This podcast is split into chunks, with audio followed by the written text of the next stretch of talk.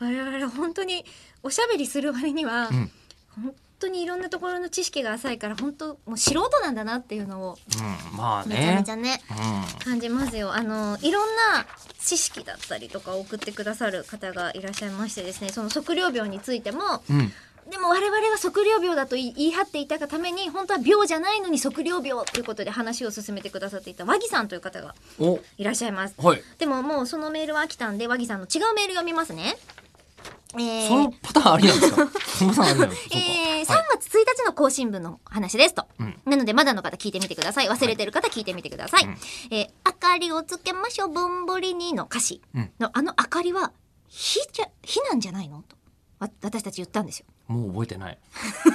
じゃああの聞いてください3はい、月わかりま1し日た。の分、はい。えー電球ができる前だしとうん2人は言ってましたけども、んあの「嬉しいひな祭り」という歌なんと1935年に作詞され、翌年発売の昭和の歌でしてその頃はすでに電球は市販されている頃になります。ああ、そうなんだ。なのでへええ。ー電球式のぼんぼりが普及していたかどうかまでは分かりませんが火ではない可能性が多分にありますと。へでえ。なおこの嬉しいひな祭りは間違いのある歌としても一部では有名なんです。えー、はじめのおだいり様とおひな様その話知ってるぞ。お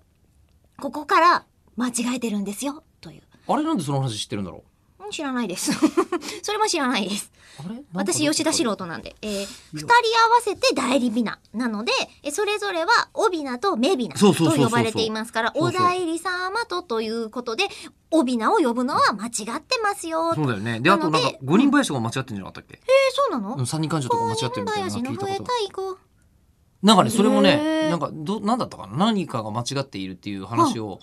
指摘されたのをこの間覚えているあ。そうなんだ。作詞者が晩年まで気にしていた歌だそうです。ヒットしちゃ った。嘘なのに。あ、間違えてるってそ、その時には五感とかで決めてらしたのか、うんあ、違っ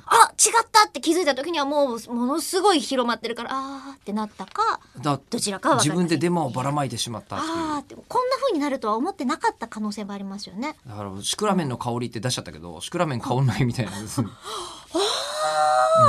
そうなんでシすクラメンね。匂わないシクラメンの香りって言っちゃったけどうんないみたいなただ、不思議なもんで、その歌があるから、シクラメンの香りっでてで逆ありそうな気がすでるな。逆に、うんあのシクラメンが、うんあの後からうんできたはずなんですよ、あのその歌があったからシクラメンに香りつけなきゃっていうのと、赤いスイートピーも確かそうなはずないはずのピーは赤くなかもったのそうスイートピーも後から赤くなったというですね、歌はもうほぼ魔法ですねすごい言うねと。叶うっていうえ、じゃあガラスの仮面の紫のバラの人みたいなもんだね。紫のバラの人もできたんだよねいつの間にかそうそうそうそうそう、すごいなあすごいね、うん